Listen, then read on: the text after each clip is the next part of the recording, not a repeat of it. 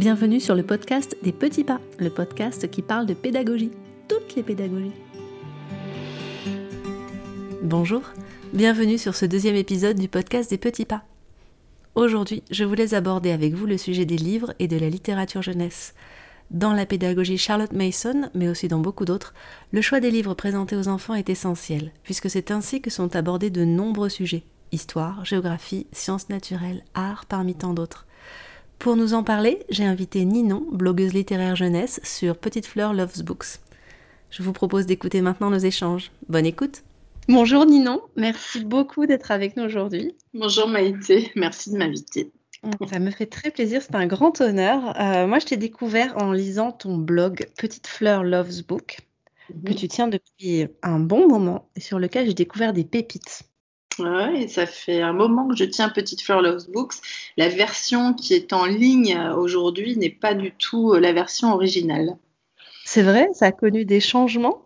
Ça a connu des changements, ça s'est professionnalisé, on va dire, euh, le jour où j'ai ouvert une librairie en ligne en Australie. Et euh, quand je suis devenue libraire jeunesse, donc j'ai voulu créer une plateforme plus esthétique, un peu plus professionnelle que ma première euh, plateforme. Et oui, c'est un blog que je tiens depuis, je pense, depuis cinq ans à peu près. On voit beaucoup de choses différentes en librairie jeunesse et c'est quand même assez compliqué de faire un choix éclairé. Et c'est pour ça que moi j'ai toujours beaucoup apprécié de te suivre parce que tes choix sont éclairés et en plus tu partages très généreusement sur tes réseaux sociaux, sur Instagram en particulier. J'adore quand tu feuillettes les livres pour nous les montrer. Oui, j'essaye. Instagram me permet euh, de présenter autre chose pour lequel je ne vais pas avoir le temps forcément de faire une chronique et, donc d'avoir un catalogue qui est un peu plus euh, fourni et puis euh, proposer d'autres choses. Voilà. Alors, ce qui est intéressant aussi chez toi, tu nous as parlé euh, de ta passion pour les livres et du fait que les livres remplissent ta vie, mais tu es aussi pédagogue parce que tu instruis à la maison tes trois enfants. c'est marrant parce que moi, je trouve que je ne suis pas du tout pédagogue. C'est le problème de tous les pédagogues, je pense. J'ai voulu t'inviter aujourd'hui parce que ben, Noël approche, ta vie est remplie de livres, la vie de tes enfants est remplie de livres. Mhm. Tu leur apprends avec des livres, vous fonctionnez avec des livres. Euh, donc, je pense que tu es la personne idéale pour parler livres aujourd'hui. Et donc, j'ai plein de questions à te poser sur le sujet. Moi, je voulais savoir pourquoi les livres et la littérature sont aussi importants pour toi. Ben, je crois que la littérature a toujours, alors déjà, déjà, la littérature a toujours pris une place dans ma vie. Pour moi, la littérature, c'est l'expression de la vie. Euh, elle est née du, besoin qu'a l'être humain de, raconter son histoire et puis celle des autres, afin de mieux comprendre euh, bah, notre existence, celle de l'autre, et puis euh, ce monde dans lequel nous vivons.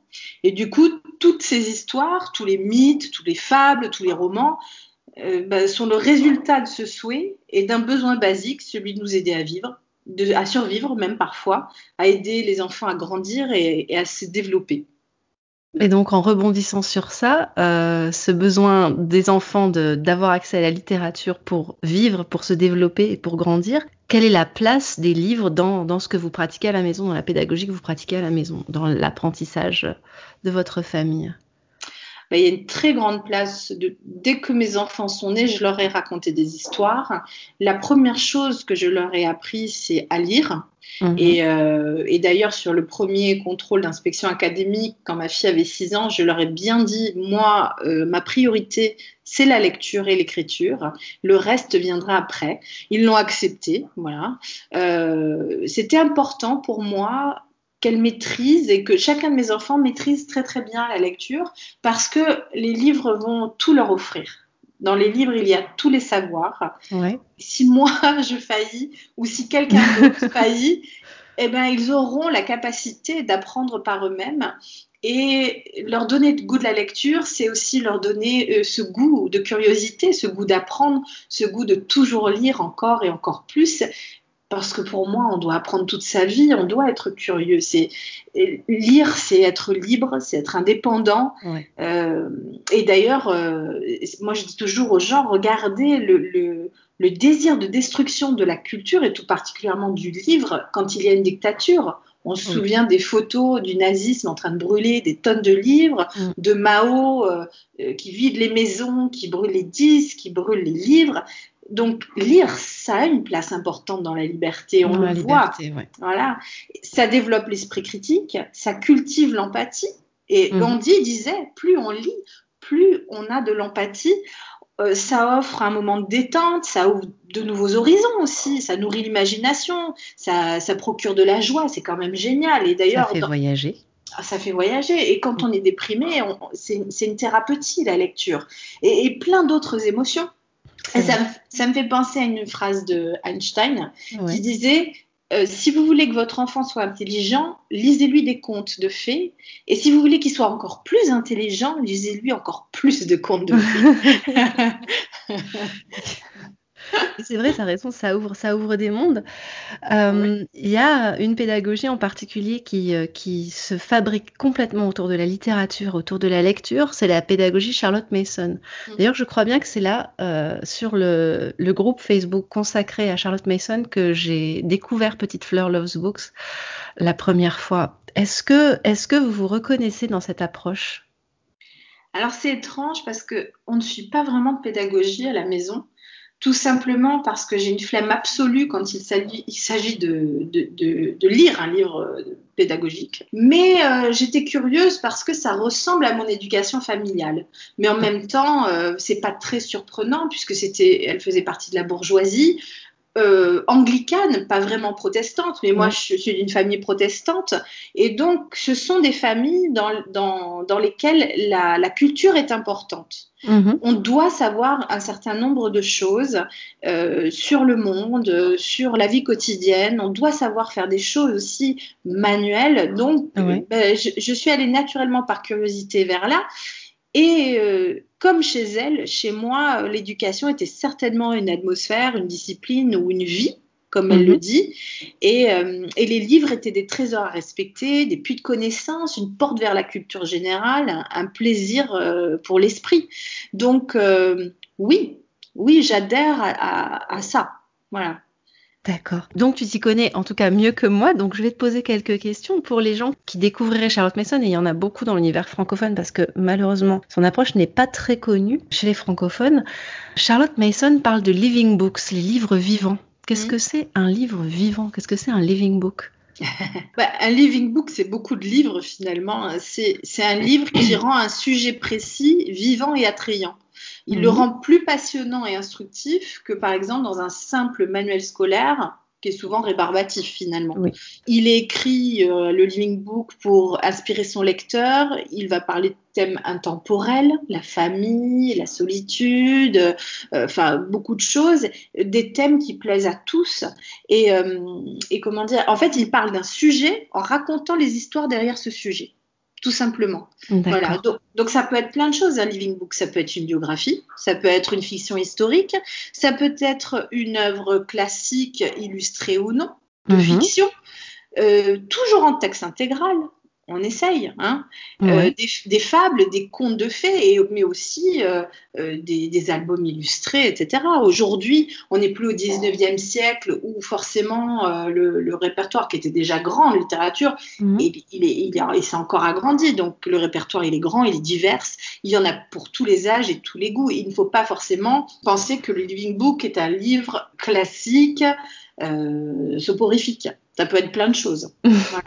Mais tu vois, moi, le souci que j'ai quand je cherche un living book et que je rentre dans une librairie, c'est la masse. Il y, a, il y a, une quantité hallucinante de livres jeunesse ou de mmh. livres tout court, et je ne sais, je ne sais pas comment choisir. Qu'est-ce qui fait qu'un livre jeunesse, mettons un livre récent, sera plus un living book qu'un autre? Donc, donc tu as raison, parce que je crois que le secteur jeunesse aujourd'hui, c'est le plus grand le secteur de la littérature jeunesse. C'est vrai, c'est plus grand que la littérature, la littérature adulte et euh, je vais, je vais pas être très gentille, mais tout n'est pas bon à prendre. Alors, le Living Book, il est censé t'apporter une nourriture intellectuellement riche pour l'esprit, ouais.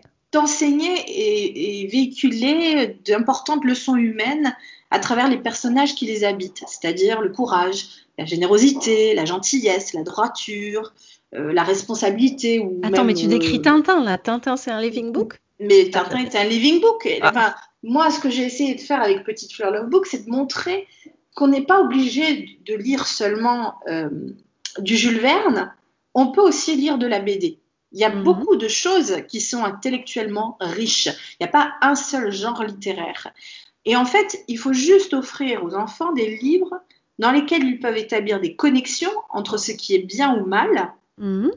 et aussi les toucher, parce que le véritable plaisir de la lecture, il vient de la satisfaction que nous avons à lire quelque chose qui nous parle et nous touche personnellement. Si ça ne marche pas, il n'y a, mhm. pas de connexion.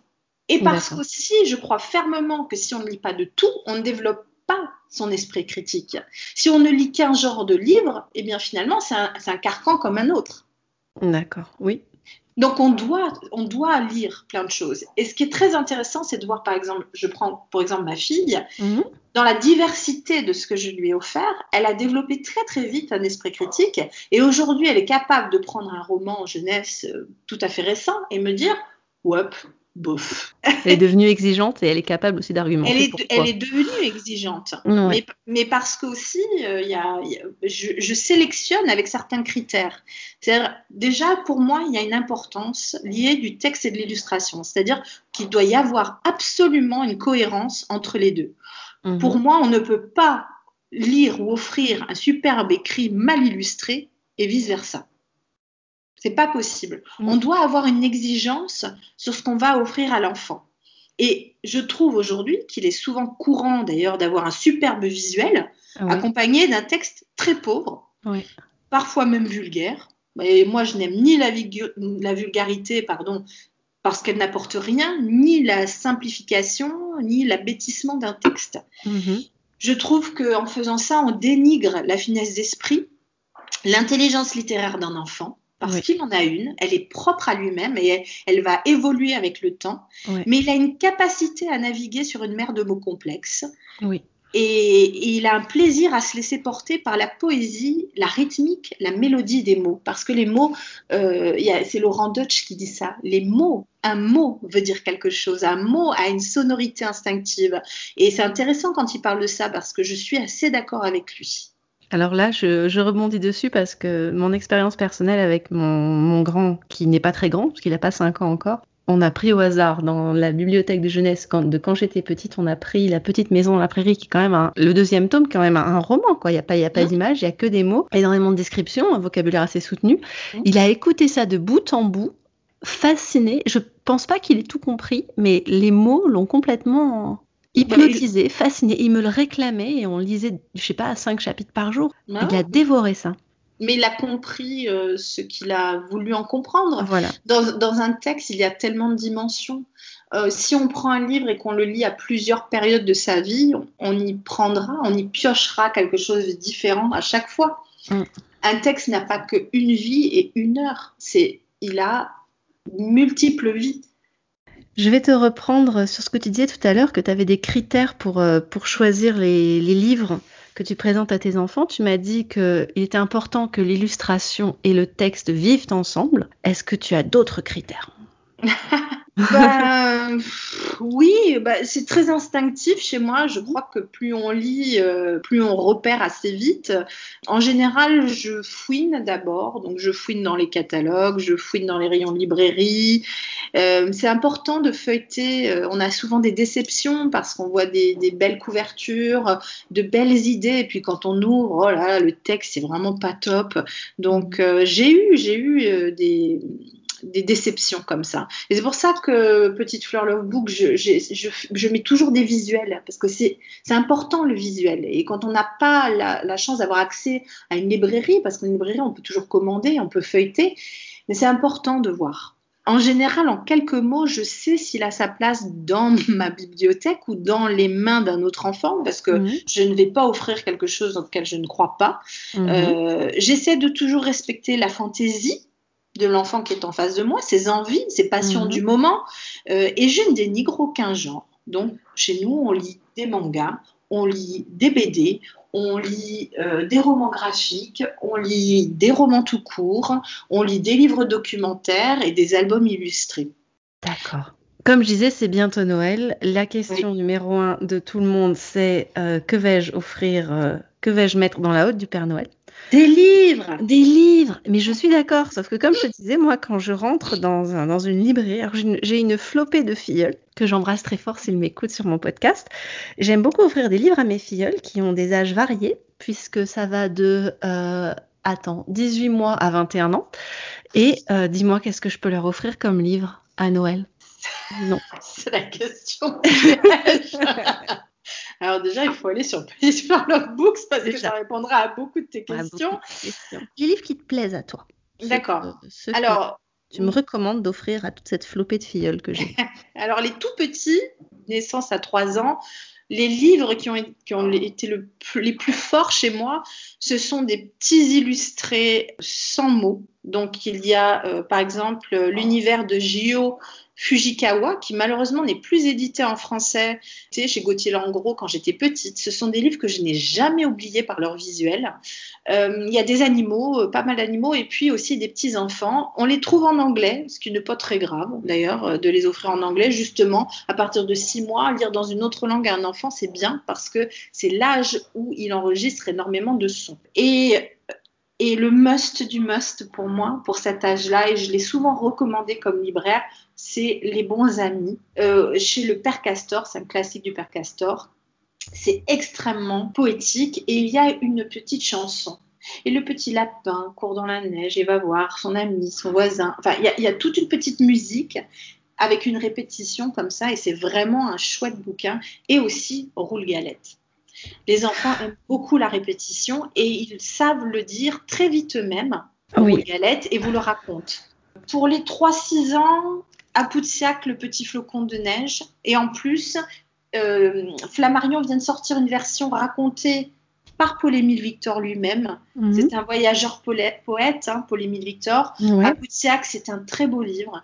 Et ce qui est très intéressant dans cette collection Les Enfants du Monde, qui n'est plus euh, éditée euh, aujourd'hui, c'est qu'il y a deux lectures. Il y a une petite histoire racontée et puis il y a une partie documentaire. Donc il y a le texte en plus petit qui raconte la vie des Inuits, etc. Mhm. Et puis ça parle de la vie, ça parle de la mort, de la spiritualité, de la vie de tous les jours et de l'enfance. C'est vraiment un super bouquin. Tu me euh, donnes envie là. Tu me à, donnes envie. Boutsiac, c'est un coup de cœur. Euh, c'est les livres de mon enfance. Mm. Il y a Le Grand Voyage de Mademoiselle Prudence, qui est tout en couleur, qui est un livre qui n'a pas beaucoup de paroles, juste un petit peu au début, juste à la fin, et qui est une célébration de l'imaginaire. C'est un livre qui est plutôt féminin parce qu'il est très rose. C'est l'histoire d'une petite fille qui part dans son délire imaginaire. Euh, c'est créé par Charlotte Gasto. Et c'est un superbe grand livre, un grand album à offrir. C'est un très très beau cadeau. Je l'ai offert maintes fois. Ma fille l'a toujours dans sa chambre parce qu'elle l'a adoré. Je lui ai offert quand elle avait 5 ans. Il y a Le bonhomme de neige de Raymond Briggs. Euh, j'en ai parlé il n'y a pas longtemps. il, y a pas longtemps. Et, voilà, et je il y a un film d'ailleurs. Ils ont fait un dessin animé euh, en, musique avec un orchestre symphonique derrière. C'est Raymond Briggs, il a jamais perdu son cœur d'enfant. Il a écrit euh, ce livre qui n'a pas de parole, donc il l'a dessiné. C'est beau, c'est un voyage imaginaire, c'est une histoire d'amitié, c'est aussi dire au revoir à un ami. C'est triste aussi, mais les enfants aiment les émotions, donc on peut pas forcément. Moi, je vois souvent des parents qui disent Ah ben non, mais ça finit mal comme livre. Mais oui, mais la vie n'est pas toujours une partie de rigolade. Et l'enfant est très sensible à ça aussi. On peut pas. On ne peut pas lui empêcher de voir toutes les émotions de la vie. Il doit se préparer. Donc c'est une façon aussi douce d'apprendre, de faire le deuil de quelque chose. Et voilà, il a pas, on n'a pas besoin forcément après de lui donner un livre sur le deuil. Oui. S'il a eu avant des livres qui parlent aussi de cette notion, il va avoir un raisonnement beaucoup plus rapide dessus. Euh, il y a un très très beau livre, je crois que c'est chez les Fourmis Rouges, euh, pas envie de dire de bêtises, Je suis la méduse. C'est un livre que j'ai raconté, puisque je raconte des histoires, euh, je, suis conteuse aussi. Mhm. Et Je suis la méduse, c'est l'histoire d'une méduse tout simplement, c'est la vie d'une méduse racontée par une méduse. Elle dit ben, Je n'ai pas de cerveau, mais voilà, elle évolue. c'est très très poétique, c'est très bien dessiné. Je l'ai lu, ça a touché des adultes comme des enfants. C'est un très très bel album à euh, offrir. Et puis, euh, il y a Béatrix Potter, qui a un univers très sympa. Mon fils de 6 ans aime beaucoup, avec toutes ces petites histoires. Et justement, ça, c'est un living book, par exemple, Béatrix Potter. Parce qu'il y a des petites morales, parce que ça parle de courage, ça parle de mensonges, ça parle de plein de choses. 6-9 ans, alors bah, là, on commence à lire. Je dirais tous les contes. Tous les contes, les contes du monde, les contes d'Andersen, euh, bien illustrés s'il vous plaît. Alors il y a d'ailleurs les contes de Perrault illustrés par Gustave Doré, ce qui est quand même le must du must, puisque Gustave Doré, dans sa gravure noire, euh, va bien dans cet univers assez dramatique de mhm. Perrault, puisque les histoires de Perrault ne finissent pas bien. Et non, non, messieurs, dames, le petit chapeau rouge se fait bouffer. Un point, c'est tout. Arrêtez de le faire survivre. Souvenir super dur de ça, mais c'est vrai qu'on s'en rappelle. Puis c'est vrai que tu as raison quand tu dis que c'est probablement plus efficace que de lire un livre très documentaire sur, euh, ben sur la mort ou sur la pauvreté parce que c'est ça donne un contexte, ça tu le vis. Oui, et puis comment se méfier du loup quand mhm. on survit derrière? C'est-à-dire que dans les contes de Perrault, on, voit que les contes sont souvent pris en psychanalyse, étudiés, parce qu'ils parlent des relations humaines. Il y a d'autres dimensions. Quand on est grand, on peut voir qu'on ne voit pas enfant. Mais il y a quand même un message qui est là. Oui. Elle n'a pas écouté. Elle a pris un chemin de côté. Elle a parlé à un inconnu. Je veux dire, il y a, c'est une leçon. C'est un living book, les contes. Là, là, on est en plein dedans. Et donc, il y a une moralité. La moralité, bah, elle n'est pas joyeuse, mais elle peut ne pas être joyeuse dans la vie. Mais l'enfant ne le prendra pas comme ça. Il ne prendra pas avec. Euh, il va pas être réfréné comme l'adulte qui va se dire ah, mais c'est horrible quand même. Ah, non. Ma fille, à 5 ans et demi, adorait que je raconte Barbe Bleue. Moi, à l'époque, je me suis dit, oh là là, ils n'ont pas le même niveau de lecture que nous. Mm. Ils n'ont pas les mêmes jugements. Donc tous les contes, moi je dirais les contes du monde entier, c'est le bon, moment pour s'ouvrir au monde et voir ces contes d'Afrique, ces contes de Russie. Il y a tellement de contes. Et en parlant de contes, il faut absolument, absolument lire les contes de la rue Broca et les contes de la folie Méricourt, parce que Gris Paris, c'est Gris Paris, quoi. C'est l'irrévérence élégante, euh, c'est euh, de la poésie, c'est beaucoup d'humour. La sorcière de la rue Mouffetard, Le marchand de fessées, j'adore. Gris Paris, c'est un de mes auteurs préférés. j'ai toujours les livres. Voilà, ça, fait partie des livres que j'ai toujours. Je les ai gardés, je ne les ai jamais donnés ou je ne m'en suis jamais séparée. en BD, Toto l'ornithorynque. C'est une, série de BD qui est très très sympa avec euh, des animaux australiens, donc un ornithorynque. C'est bien écrit, c'est drôle. 9 mhm. à 12 ans, là on devient plus sérieux un petit peu, on lit beaucoup plus. Alors une série de bandes dessinées qui est absolument excellente. Elle est fine, elle a beaucoup de références littéraires, surtout de théâtre. C'est Deux Capes et de Crocs voilà, qui est une BD sur un loup et un renard euh, à l'époque des mousquetaires. Et c'est super sympa comme BD. Ça fait partie euh, des, classiques à avoir, je dirais. Ouais. La quête des Willan, suivi des mondes des Willan, écrit par Pierre Bottero, qui malheureusement nous a quittés bien trop tôt. Euh, c'est pour moi un des meilleurs auteurs de fantaisie française euh, pour la jeunesse. C'est dommage qu'il soit parti. Euh, c'est deux trilogies excellentes. C'est très très bien. Moi, je l'ai lu adulte et j'ai mhm. absolument adoré. Ma fille est en train de le lire et aime beaucoup. Euh, j'aime beaucoup aussi euh, Bertrand Santini, qui a écrit Miss Pook et les enfants de la lune. Alors, il a écrit le Yark, qu'on peut lire en, euh, plus tôt, 6-9 ans. Le Yark, c'est un monstre qui aime manger des enfants. Jusque a rencontré une petite fille qui est un peu plus dégourdie que les autres. C'est illustré par Laurent Gapaillard, donc c'est superbement illustré avec des clins d'œil à Gustave Doré, justement. Et mmh. c'est vraiment très sympa le Yark. Et j'avais découvert Bertrand Santini avec ce livre et je suis vraiment tombée amoureuse de sa plume, qui a aussi cette espèce d'irrévérence et qui ne prend pas les enfants pour des nouilles. Donc j'aime bien.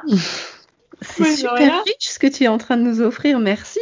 À la fin, je me dirais certainement, ah, et puis il y avait ça et ça et ça, il y a tellement de livres. Mais chaque parent devrait se dire, quel est le livre qui m'a le plus marqué et l'offrir à son enfant?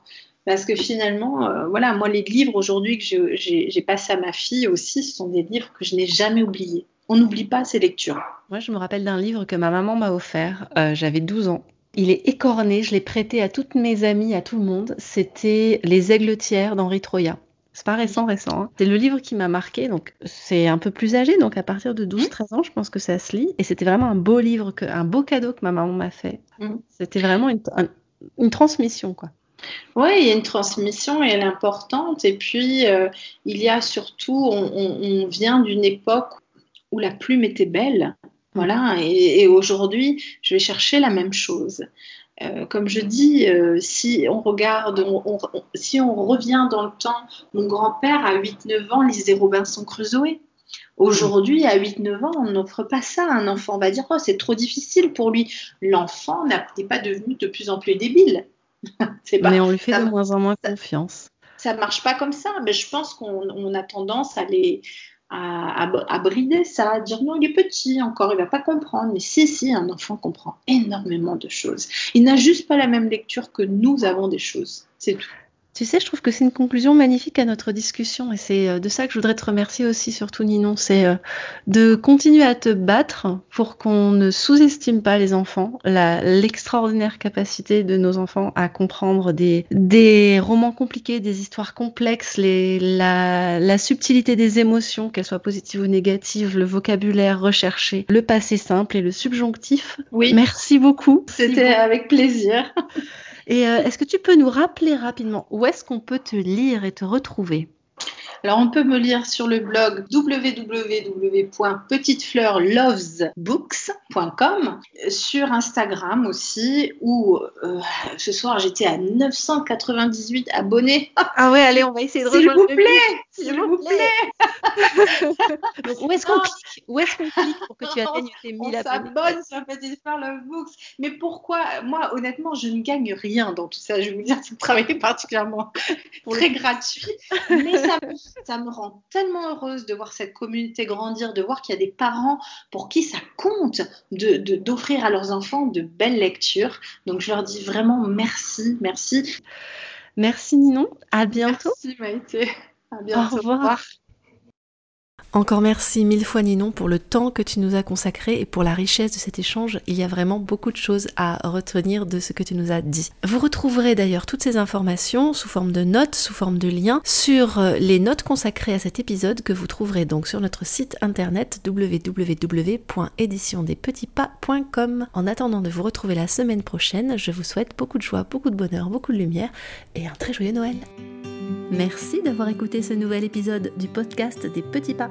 On se retrouve la semaine prochaine.